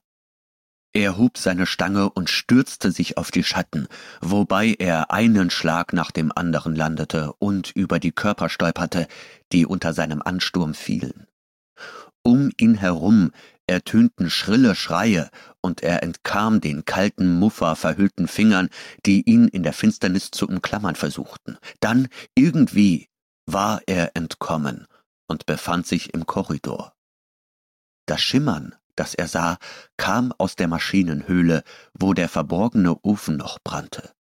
In das sterbende Licht, das den Eingang erhellte, kamen eilige Gestalten, von denen jede ein riesiges, zyklopisches Auge von eisigem Grün zu haben schien. Howard erkannte, dass weitere Merkurianer mit künstlichen Lichtern kamen, um die Verfolgung aufzunehmen. Er hielt sich dicht an der Korridorwand und rannte so schnell er sich traute durch die Schwärze auf die Höhle der Rockerlim zu. Er hörte ein verstohlenes, metallisches Rascheln, während die vordersten Umnis ihm nachliefen, und als er einen Blick zurückwarf, sah er, wie sie sich schemenhaft gegen das ferne Licht abzeichneten. Sie kamen vorsichtig und zögerlich heran, als ob sie auf das neue Aufgebot mit den grünen Lichtern warten würden. Nach einer Weile sah er, dass sich die beiden Gruppen vereinigt hatten und ihm nun unaufhaltsam folgten. Während er rannte, tastete Howard in kurzen Abständen nach der Wand und erreichte den Eingang der großen Kammer, in deren Mitte der Rocker Lim stand. Die Lichter holten ihn schnell ein. Er berechnete im Geiste so gut er konnte die Richtung des gegenüberliegenden Eingangs, der auf den Haupttunnel führte, der zur Steigung verlief, und rannte auf ihn zu. Als er weiterging, machte er einen kleinen Schlenker, um der monströsen Pflanzenwucherung auszuweichen. Es war, als würde er in einen blinden Abgrund stürzen, und es schien, als würde er eine riesige Strecke zurücklegen, während er sich sicher war, dass er jeden Moment die gegenüberliegende Wand erreichen müsste. Plötzlich stolperte er über ein unbekanntes Hindernis und fiel mit voller Wucht auf ein Gewirr aus großen, haarigen Seilen, die an tausend Stellen in seine nackte Haut stachen. Sofort wusste er, dass er mit dem Rockerlim zusammengestoßen war. Die vielen, pythonartigen Äste lagen träge unter ihm, ohne jede Regung. Zweifellos war das seltsame, halb tierische Gewächs in Ermangelung von Licht wie erstarrt. Als er sich von der stacheligen Matte, auf die er gefallen war, erhob, blickte Howard zurück und erkannte das Gewimmel von grünen Lichtern, kalt und bösartig, wie die Augen von borealen Drachen. Seine Verfolger betraten die Höhle und würden ihn in wenigen Augenblicken einholen. Er klammerte sich noch immer an das Mufa-Gewand und die Metallstange und tappte durch das Gewirr von Ästen, wobei er sich bei jedem Schritt schmerzhaft die Füße stach. Plötzlich stürzte er auf den Boden und stellte fest, dass er in einem offenen Raum stand, in dem sich die schweren Äste, die aus dem Loch herabfielen, zu beiden Seiten geteilt hatte. Als die Lichter sich ihm näherten, kroch er in die Hocke und fand eine niedrige, hohle Stelle, in die er unter den Ästen nahe dem kaktusartigen Stamm kriechen konnte. Die Ranken waren dicht genug, um ihn vor den Blicken der Feinde zu verbergen. Dort liegend, mit ihrem stacheligen Gewicht auf ihm, sah er durch schmale Spalten, wie die grünen Lichter in Richtung der äußeren Höhle vorbeizogen. Offenbar hatte keiner der Merkurianer daran gedacht, sich die Unmengen von Rockerlimzweigen anzuschauen. Als Howard aus seinem wunderlichen Versteck auftauchte, nachdem alle Umnis vorbeigezogen waren, folgte er ihnen mutig. Er sah, wie ihre eisigen Lampen verschwanden, als sie den äußeren Tunnel betraten. Wieder in völliger Dunkelheit fand er den Ausgang. Dort entdeckte er die Lichtpunkte, die von den eilenden Lampen geworfen wurden, als ihre Träger in Richtung des abschüssigen Tunnels liefen. Als er weiterging, stieß Howard auf ein von der Dunkelheit verborgenes Objekt, das entweder das von Aquur benutzte Fahrzeug oder ein anderes desselben Typs war. Wahrscheinlich waren diese Fahrzeuge durch das Abschalten des Stroms jetzt nutzlos, denn sonst hätten einige von ihnen von den Jägern des Erdlings benutzt werden können. Jäger und Gejagte waren gleichberechtigt, und als Howard dies erkannte, verspürte er zum ersten Mal einen echten Hoffnungsschimmer. Mit den Lichtern, die sich stetig vor ihm bewegten, machte er sich daran, die endlose Steigung hinaufzusteigen, die vielleicht in die Freiheit führte. Der Tunnel war, bis auf die Verfolger und ihre menschliche Beute verlassen, und es schien, als hätten sich die vielen Umnis, die Howard bei seiner Ankunft mit Agur gesehen hatte, mit Einbruch der Dunkelheit zur Ruhe begeben. Vielleicht mussten sie sich für die übliche dreistündige Zeit der Nacht zurückziehen. Die Lichtträger schienen alle Seiteneingänge, die vom Haupttunnel abgingen, zu ignorieren. Howard kam der Gedanke, dass sie zu den Ausgängen an der Oberfläche eilten, um ihm die Flucht zu vereiteln. Danach würden sie ihn in aller Ruhe jagen. Die Steigung verlief immer geradeaus, und es bestand kaum die Gefahr, die Lichter aus den Augen zu verlieren. Howard hielt einen Moment inne, um sich den Anzug überzustreifen, in der Hoffnung, dass er seine Jäger später täuschen und verwirren würde. Die Kleidung war leicht anzuziehen und saß locker, aber die ungewohnte, komplizierte Art der Befestigung war für seine ungeübten Finger nicht nachvollziehbar. Er konnte sich nicht mehr genau erinnern, wie es gemacht worden war, und so trug er das seltsame Kleidungsstück an der Brust offen. Die seltsam verlängerten Fersen, die für die Sporen der Unsterblichen gedacht waren, schlackerten hinter ihm. Er hielt so weit wie möglich den gleichen Abstand zwischen sich und den Umnis. Als er nach einer Weile einen Blick zurückwarf, sah er mit Schrecken, dass ihm weit unten die winzigen grünen Augen einer anderen Gruppe von Lichtern folgten. Offensichtlich hatten sich weitere Jäger der Verfolgung angeschlossen. Es war ein langer, unendlich mühsamer Aufstieg.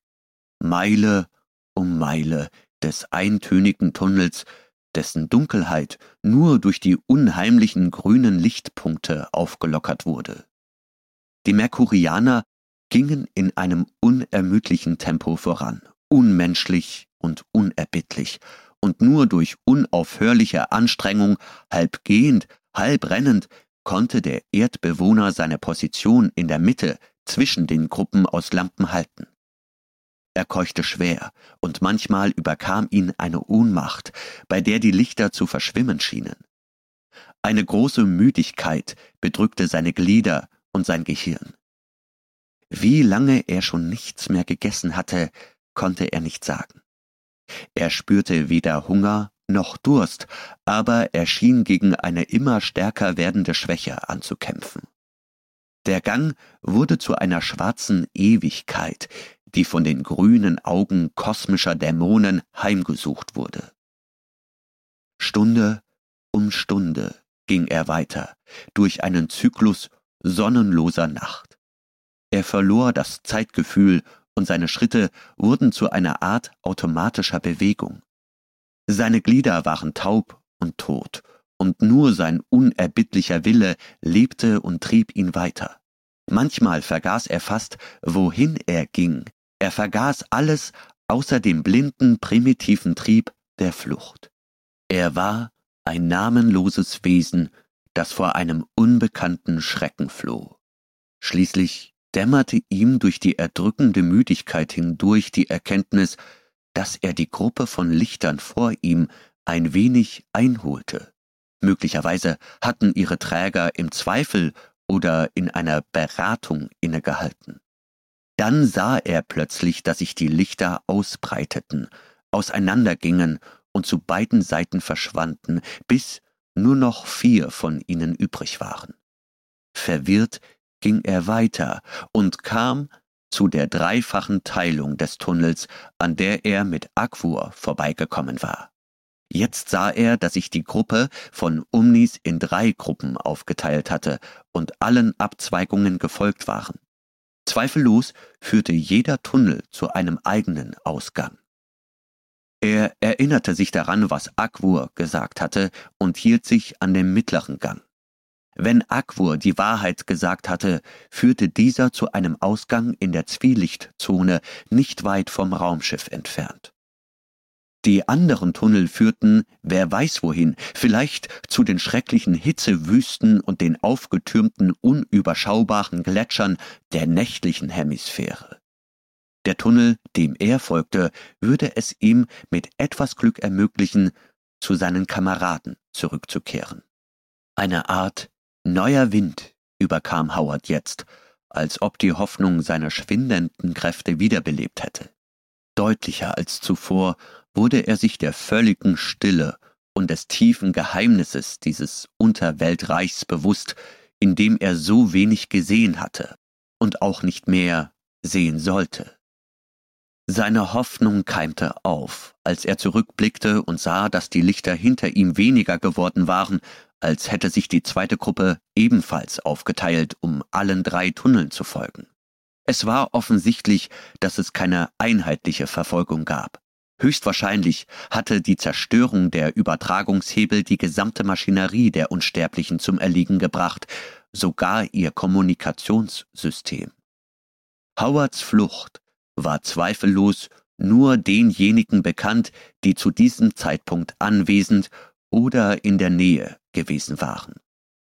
Er hatte Chaos und Demoralisierung über dieses superwissenschaftliche Volk gebracht. Fünftes Kapitel Meile um Meile in diesem monotonen Dämmerzustand. Dann stellte der Erdenmensch verwirrt fest, dass die vier Lichter vor ihm alle verschwunden waren. Als er zurückblickte, sah er, dass die Lampen, die ihm folgten, ebenfalls verschwunden waren. Um ihn herum, vor ihm und hinter ihm war nichts als eine feste, gruftartige Wand aus Dunkelheit. Howard spürte eine seltsame Beunruhigung und die bleierne, erdrückende Müdigkeit kehrte zurück. Er ging mit unsicheren, stockenden Schritten weiter und folgte der rechten Wand mit tastenden Fingern. Nach einer Weile bog er um eine scharfe Ecke, aber er fand die verlorenen Lichter nicht wieder. In der Luft herrschte eine zugige Dunkelheit und ein Geruch nach Stein und Mineralien, wie er ihn in dem mit Muffa ausgekleideten Höhlen noch nicht erlebt hatte. Er begann sich zu fragen, ob er sich irgendwie verirrt hatte. Vielleicht gab es noch andere Abzweigungen des Tunnels, die er bei seiner Suche übersehen hatte. In einer blinden Panik rannte er los und prallte mit dem Kopf gegen die kantige Wand einer anderen Abzweigung des Ganges. Halb betäubt rappelte er sich auf. Von nun an wusste er kaum noch, ob er die ursprüngliche Richtung seiner Flucht beibehielt oder ob er seine Schritte nur verdoppelte. Es konnte gut sein, dass er sich in einem Höhlenlabyrinth verirrt hatte, in dem es keine Orientierung mehr gab. Er stolperte und taumelte und stieß immer wieder gegen die Tunnelwände, die sich um ihn herum zu schließen schienen und mit steinernen Vorsprüngen versehen waren. Der Luftzug in seinem Gesicht wurde stärker, und es roch nach Wasser. Bald verschmolz die blinde Dunkelheit vor ihm zu einem kühlen, bläulichen Schimmer, der die zerklüfteten Wände und die mit Felszähnen versehene Decke des natürlichen Ganges dem er folgte offenbarte. Er kam in einer riesigen, kammerartigen Höhle aus marmorfarbenen Stein mit gewundenen Säulenstrukturen heraus. Das Schimmern, so sah er, war eine Art Phosphoreszenz, die von bestimmten Pflanzengewächsen, wahrscheinlich Talophyten, ausging, die in dicken Büscheln aus dem Boden ragten und die Höhe eines großen Mannes erreichten. Sie sahen schlaff und üppig aus, hatten abgebrochene Äste und hängende, fruchtförmige violette Knoten an ihren bauchigen, weißlich-blauen Stängeln. Die Phosphoreszenz, die von allen Teilen dieser Pflanzen gleichermaßen ausgingen, erhellte die Düsternis in einiger Entfernung und ließ ihn die mit Säulen versehenen Wände der Höhle nur schemenhaft erkennen. als Howard zwischen ihnen hindurchging, sah er, dass die Pflanzen wurzellos waren. Es schien, als würden sie bei einer Berührung umknicken, aber als er gegen einen der Büschel stolperte, stellte er fest, dass sie sein Gewicht mit unverwüstlicher Festigkeit trugen. Zweifellos waren sie durch eine Art Sog fest mit dem glatten Stein verbunden. In der Mitte der Höhle, hinter einem hohen Saum dieser leuchtenden Pilzpflanzen, entdeckte er ein Wasserbecken, das von einem dünnen Rinnsal gespeist wurde, welches durch die Dunkelheit aus einem hohen Gewölbe herabkam, jedoch von der Phosphoreszenz nicht erhellt werden konnte. Von plötzlichem, rasendem Durst getrieben, schob er die Mufferhaube zurück und trank unbekümmert, obwohl die Flüssigkeit scharf und bitter war und seltsame Mineralien enthielt. Dann stürzte er sich mit dem Heißhunger eines Verhungerten auf die tropfenförmigen Knoten der hohen Talophyten. Er brach einen von ihnen von seinem Stamm ab, riss die schimmernde Schale ab und stellte fest, dass sie mit einem mehligen Brei gefüllt war. Ein würziger, pfeffriger Geruch verleitete ihn dazu, das Fruchtfleisch zu probieren. Es war nicht unangenehm, und er vergaß alle Vorsicht. Vielleicht war er von seinen übermenschlichen Torturen ein wenig verrückt geworden und verschlang das Zeug in hastigen Bissen. Der Knoten muss ein betäubendes Mittel enthalten haben, denn fast sofort wurde er von einer unüberwindlichen Schläfrigkeit übermannt. Er fiel zurück und blieb dort, wo er hingefallen war, in einem tiefen, traumlosen Schlaf liegen, und zwar so lange, dass es sich, soweit er wusste, um die Dauer des Todes zwischen zwei Leben gehandelt haben könnte. Er erwachte mit heftiger Übelkeit, pochenden Kopfschmerzen und einem Gefühl hoffnungsloser, unlösbarer Verwirrung. Er trank noch einmal aus dem bitteren Becken und begann dann mit getrübtem Sinn und schwachen, unsicheren Schritten nach einem anderen Ausgang als dem Tunnel zu suchen, durch den er gekommen war.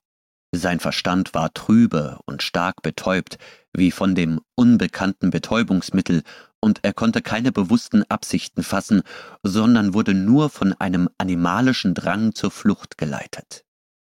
Er entdeckte eine zweite, niedrige Öffnung in der gegenüberliegenden Wand der Höhle, die mit abgebrochenen Säulen durchsetzt war. Bevor er sie betrat, riss er einen klumpigen Ast von einem der phosphoreszierenden Pilze ab, der ihm als Lichtquelle dienen sollte. Seine folgenden Wanderungen waren albtraumhaft und endlos. Es schien, als sei er in ein riesiges Labyrinth aus natürlichen Höhlen geraten, die unterschiedlich groß waren und sich in verwirrender Weise wabenförmig kreuzten. Eine Unterwelt, die jenseits des metallisolierten Reichs der Umnis lag. Es gab lange, eng verschlungene Tunnel, die in die chimärische Tiefe hinabführten oder in spitzen Winkeln aufstiegen. Es gab enge, von unbekannten flüssigen Erzen triefende Löcher, durch die er wie eine Eidechse auf dem Bauch kroch, und dantische Schluchten, die er auf rutschigen, gefährlichen, zerbrochenen Felsvorsprüngen umging, während er weit unter sich das dumpfe Seufzen oder das seltsam dröhnende Tosen der untermerkurischen Gewässer hörte. Eine Zeit lang führte sein Weg hauptsächlich nach unten, als würde er in die Eingeweide des Planeten eintauchen. Die Luft wurde wärmer und feuchter. Schließlich kam er an den Rand eines unermesslichen Abgrunds, wo nachtleuchtende Pilze, die größer waren als alles, was er bisher gesehen hatte, wie riesige Bäume entlang des Abgrunds wuchsen, dem er über Meilen folgte. Sie sahen aus wie fantastische monolithische Zapfen aber ihre Leuchtkraft verriet nichts von der schwindelerregenden Tiefe über und unter ihnen. In dieser unerschöpflichen Welt aus Nacht und Stille begegnete er keinem der Umnis.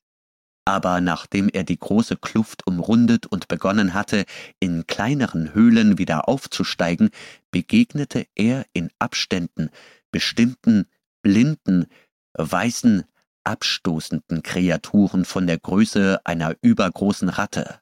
aber ohne auch nur ansatzweise einen Schwanz oder Beine.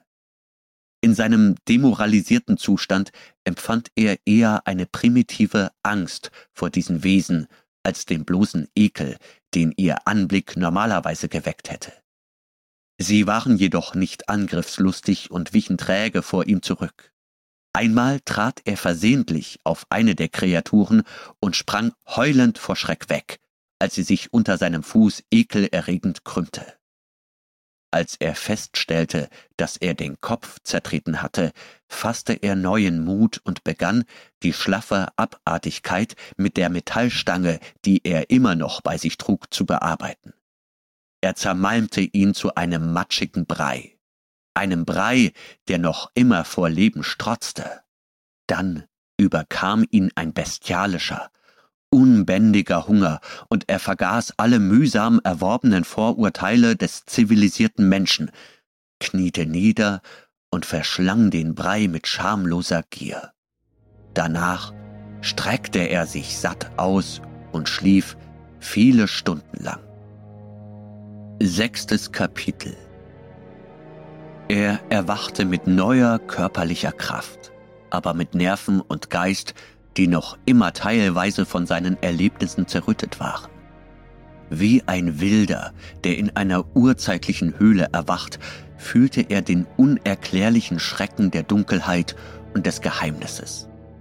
Seine Erinnerungen waren verwirrt und bruchstückhaft, und er konnte sich an die Umnis nur als eine vage, fast übernatürliche Quelle der Angst erinnern, vor der er geflohen war. Der Pilzzweig, der ihm als Ersatz für eine Fackel oder Laterne gedient hatte, lag neben ihm in der Dunkelheit. Mit dem Zweig in der einen und dem Metallstab in der anderen Hand setzte er seine Wanderung fort. Er begegnete noch mehr dieser weißen, beinlosen Kreaturen, aber er hatte seine Angst vor ihnen überwunden und betrachtete sie nur noch als mögliche Nahrungsquelle. Gleich darauf tötete und aß er einen von ihnen und genoss das wurmweiche Fleisch, wie ein Urmensch eine Mahlzeit aus Maden oder weißen Ameisen genossen hätte. Er hatte jegliches Gefühl für das Verrinnen der Zeit oder für ihre Bestimmung verloren. Er war ein Wesen, das endlos an den Höhlenhängen von Tatarea oder am Rande von lichtlosen Flüssen, Tümpeln und Abgründen herumkletterte, tötete, wenn er Hunger hatte und schlief, wenn seine Müdigkeit zu groß wurde. Vielleicht war er tagelang unterwegs, vielleicht wochenlang auf der blinden, instinktiven Suche nach Licht und Luft. Die Flora und Fauna in den Höhlen veränderte sich. Er schleppte sich durch Gänge, die vollständig mit borstigen, glühenden Talophyten ausgekleidet waren, von denen einige so zäh und scharf waren, als wären sie mit Eisen gesponnen. Er kam zu lauwarmen Seen, deren Wasser von langen, flinken, hydraartigen Kreaturen übersät waren, die in Segmenten in Form von Bandwürmern unterteilt waren, die sich erhoben, um ihm den Weg streitig zu machen, aber mit ihren zahnlosen, breiigen Mäulern seinem mit Muffa besetzten Gliedmaßen nichts anhaben konnten. Eine Zeit lang schien er durch eine Region mit unnatürlicher Wärme zu gehen, was zweifelsohne auf versteckte vulkanische Aktivitäten zurückzuführen war. Es gab heiße Geysire und Abgründe, aus denen schwüle Dämpfe aufstiegen und die Luft mit seltsamen metallisch riechenden Gasen erfüllte, die in seiner Nase und Lunge ätzend zu brennen schienen. Ein Überrest seines früheren wissenschaftlichen Denkens ließ ihn vor solchen Gegenden zurückschrecken und seine Schritte in Höhlen lenken, die frei von diesen Gasen waren. Als er aus einer der mephistischen Höhlen floh, fand er sich in einer kilometerbreiten Kammer wieder, die mit Pilzen von ungewöhnlicher Üppigkeit übersät war, und in deren leuchtenden Gewächsen er eines seiner schrecklichsten Abenteuer erlebte. Ein riesiges, halbophides Ungeheuer, das genauso weiß war wie die anderen Lebewesen, denen er begegnet war, und ebenso beinlos, aber mit einem einzigen zyklopischen Phosphorauge ausgestattet, sprang aus der unheimlichen Vegetation auf ihn zu und schleuderte ihn mit dem wuchtigen Schlag eines stumpfen, unförmigen Kopfes zu Boden. Er blieb halb betäubt liegen, während das Monster begann, ihn von den Füßen her mit seinem riesigen Schlund zu verschlingen. Anscheinend war das Metall, das er trug, kein Hindernis für seinen Appetit. Die Kreatur hatte ihn fast bis zu den Hüften verschluckt, als er wieder zu sich kam und seine schreckliche Lage erkannte. Vor lauter Angst heulte er wie ein Höhlemensch, hob den Metallstab, den er irgendwie in den Fingern hielt, und schlug wie wild auf den schräglichen Kopf ein, in dessen Maul er hineingezogen wurde. Die Schläge hinterließen bei der großen gallertartigen Masse nur wenig oder gar keinen Eindruck, und bald steckte er hüfttief in dem monströsen Schlund. In seiner Not kehrte eine Spur von Denkvermögen zu ihm zurück, und er stieß den Stab wie ein Rapier in das riesige glühende Auge, vergrub ihn bis zur Hand und durchdrang damit wahrscheinlich den rudimentären Ansatz eines Gehirns, den das Tier besaß. Eine blasse, eiähnliche Flüssigkeit sickerte aus dem zerstörten Auge, und die geifernden Lippen pressten sich unerträglich auf Howard und erdrückten ihn fast in dem, was sich als Todeskrampf herausstellte. Der weiße, wulstige, tonnenschwere Körper wälzte sich minutenlang hin und her, und während der Zuckungen wurde Howard bewusstlos geschlagen. Als er wieder zu sich kam, lag die Kreatur weitgehend ruhig da, und das sackartige Maul hatte sich entspannt, so dass er sich aus dem furchtbaren Schlund befreien konnte. Der Schock dieses Erlebnisses vervollständigte seine geistige Demoralisierung und trieb ihn noch weiter in die primitive Brutalität. Zeitweise war sein Gehirn wie leergefegt, und er wusste nichts, erinnerte sich an nichts, außer an das blinde Grauen dieser unterirdischen Höhlen und an den stummen Instinkt, der ihn immer noch zur Flucht trieb.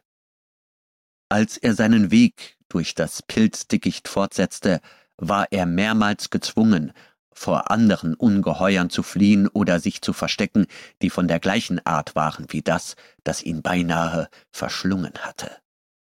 Dann kam er in eine Region mit steilen Anstiegen, die ihn immer weiter nach oben führten. Die Luft wurde kühl, und in den Höhlen gab es scheinbar kein pflanzliches oder tierisches Leben mehr. Er fragte sich dumpf, was der Grund für die zunehmende Kälte war, aber sein verrütteter Verstand fand keine Erklärung.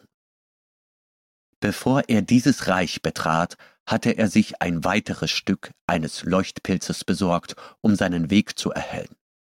Er tastete sich durch eine gebirgsähnliche Wildnis aus Abgründen, zerklüfteten Felsen und Dolomiten, als er in einiger Entfernung über ihm mit unsäglichem Schrecken das Schimmern zweier kalter, grüner Augen sah, die sich zwischen den Felsen bewegten.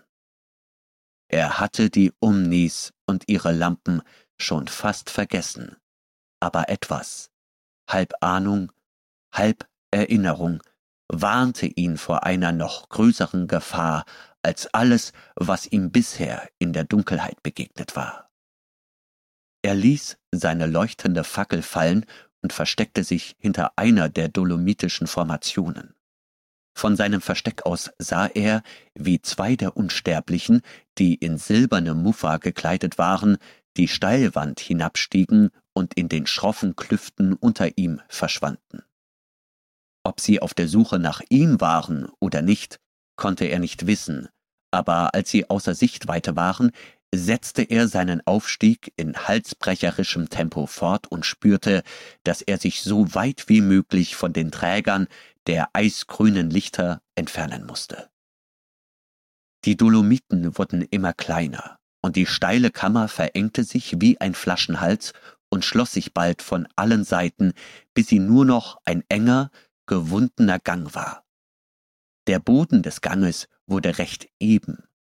Als er ihm folgte, erschrak er und wurde von einem grellen Licht direkt vor ihm geblendet. Einem Licht, das so hell war wie die Sonne.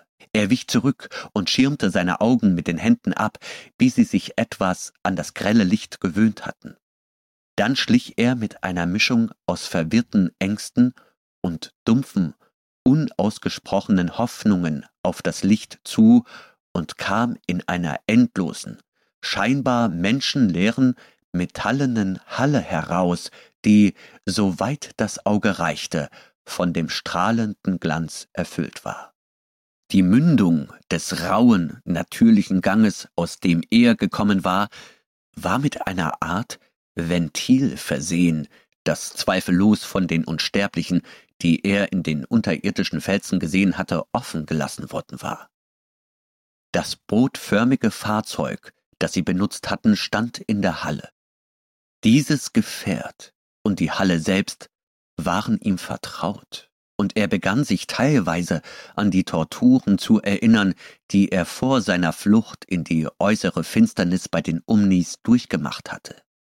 Die Halle war leicht geneigt, und er schien sich daran zu erinnern, dass die Steigung vermutlich zu einer vergessenen Welt der Freiheit führen würde. Ängstlich und verstohlen begann er, ihr zu folgen, wobei er sich wie ein Tier bewegte. Nachdem er vielleicht eine Meile gegangen war, wurde der Boden vollkommen eben, aber die Halle selbst begann sich in einer Art Bogen zu krümmen. Er konnte nicht sehr weit sehen. Dann, so abrupt, dass er seine rasende Flucht nicht mehr bremsen konnte, kam er in Sichtweite von drei Umnis, die alle in Metall gekleidet waren und mit dem Rücken zu ihm standen. Ein Fahrzeug war ganz in der Nähe. Einer der Unsterblichen zerrte an einer riesigen, spillartigen Stange, die aus der Wand des Ganges ragte, und wie als Antwort auf die Stange senkte sich langsam eine Art schimmerndes Metallventil von der Decke herab. Zentimeter für Zentimeter senkte es sich wie ein mächtiger Vorhang, und bald würde es den gesamten Durchgang verschließen und dem Erdenmenschen den Fluchtweg versperren. Irgendwie kam es Howard nicht in den Sinn, dass der Tunnel hinter dem Ventil in andere Gefilde als die Außenwelt führen könnte, nach der er sich so verzweifelt sehnte. Wie durch ein Wunder kehrte etwas von seinem früheren Mut und Einfallsreichtum zu ihm zurück, und er drehte sich nicht um und floh unkontrolliert, als er die Unsterblichen erblickte, wie er es noch kurz zuvor getan hätte. Er spürte, dass er jetzt oder nie die Gelegenheit hatte, aus den unterirdischen Ebenen zu entkommen. Er sprang auf die arglosen Omnis zu, die alle darauf bedacht waren, das Ventil zu schließen, und schlug mit seiner Metallstange auf den vordersten ein. Der Merkurianer stürzte und ging mit einem Scheppern des Muffer zu Boden.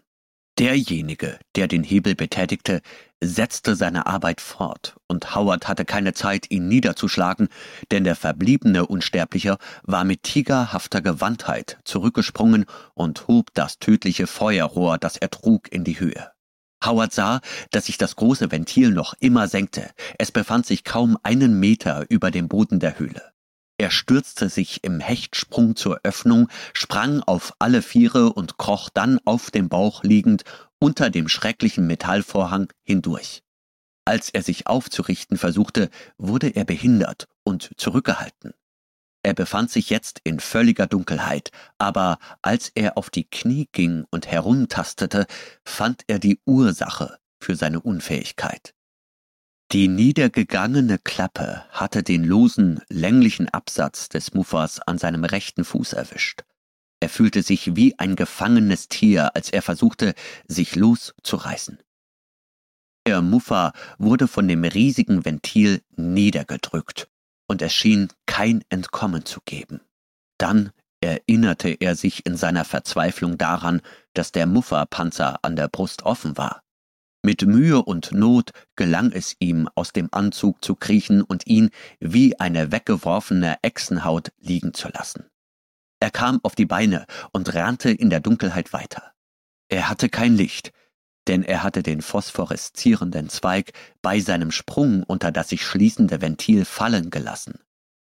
Die Höhle war schroff und steinig unter seinen nackten Füßen, und er spürte einen eisigen Wind, düster wie der Atem von Gletschern, der ihm entgegenwehte. Der Boden war schräg nach oben geneigt und an einigen Stellen in stufenartige Formationen zerbrochen, über die er stolperte und fiel, wobei er sich schwere Prellungen zuzog. Dann schlug er sich grausam den Kopf an einem scharfen Stein auf, der aus der niedrigen Decke ragte. Das nasse, warme Blut floss über seine Stirn und seine Augen. Der Gang wurde steiler und die Luft wurde furchtbar kühl. Es gab keine Anzeichen für eine Verfolgung durch die Umnis, aber da er befürchtete, dass sie das Ventil anheben und ihm folgen würden, eilte der Erdling weiter. Die zunehmende arktische Kälte verwirrte ihn, aber der vermutete Grund dafür schien sich ihm zu entziehen. Seine nackten Gliedmaßen und sein Oberkörper waren mit Gänsehaut übersät, und er begann, trotz des hohen Tempos, mit dem er rannte und kletterte, vor Kälte zu zittern. Die Höhlenstufen waren nun regelmäßiger und ausgeprägter. Sie schienen in der Dunkelheit immer höher zu steigen, und als er sich an sie gewöhnt hatte, konnte er sich von Stufe zu Stufe tasten, ohne zu stürzen oder zu stolpern. Seine Füße waren aufgeschnitten und bluteten, aber die Kälte hatte begonnen, sie zu betäuben, und er spürte kaum noch Schmerzen. Er sah einen schummrigen, kreisrunden Lichtfleck weit über sich und keuchend in der eisigen Luft, die immer dünner und unerträglicher zu werden schien, eilte er darauf zu. Hunderte, Jahrtausende dieser schwarzen, vergletscherten Stufen schien er zu erklimmen, bevor er sich dem Licht näherte. Er kam unter einem zerbrechlichen Himmel voller kalter, herzloser, gleißender Sterne heraus, in einer Art Talsohle zwischen trostlosen, nicht ändern wollenden Felsvorsprüngen und Zinnen, still und stumm wie ein gefrorener Traum des Todes. Sie schimmerten im Sternenlicht mit den Spiegelungen von Myriaden von Eiswinkeln, und die Talsohle selbst wurde von lepronenweißen Flecken erhellt. Einer dieser Flecken säumte die Mündung des Abhangs, auf dessen oberster Stufe der Erdenmensch stand. Er rang in der dünnen Luft unter dem Gefrierpunkt qualvoll nach Atem, und sein Körper versteifte sich mit einer durchdringenden Stache, als er stand und fassungslos auf das eisige, gebirgige Chaos der Landschaft starrte, in der er aufgetaucht war. Es war wie ein toter Krater in einer Welt der unsagbaren und immerwährenden Trostlosigkeit, in der niemals Leben existieren konnte. Das rinnende Blut war auf seiner Stirn und seinen Wangen erstarrt. Mit glasigen Augen sah er in einem nahen Felsen den weiteren Verlauf der Höhlenstufen. Sie wurden von den Unsterblichen zu einem unvorstellbaren Zweck in das Eis gehauen und führten hinauf zu den höheren Gipfeln. Es war nicht die vertraute Zwielichtzone des Merkurs, in der er aufgetaucht war, sondern die düstere, nächtliche Seite, die ewig von der Sonne abgewandt und von der schrecklichen Kälte des kosmischen Raums durchdrungen war. Er spürte, wie die Zinnen und Abgründe ihn unerbittlich und starr einschlossen, wie eine hyperboreische Hölle. Dann wurde die Erkenntnis seiner Notlage zu etwas sehr Entferntem und Flüchtigem, zu einem schwachen Gedanken, der über seinem schwindenden Bewusstsein schwebte. Er fiel nach vorne auf den Schnee. Seine Glieder waren bereits steif und unbeugsam, und die Gnade der endgültigen Taubheit wurde vollkommen. Die Unsterblichen des Merkur von Clark Ashton Smith. Gelesen von Benjamin Werner.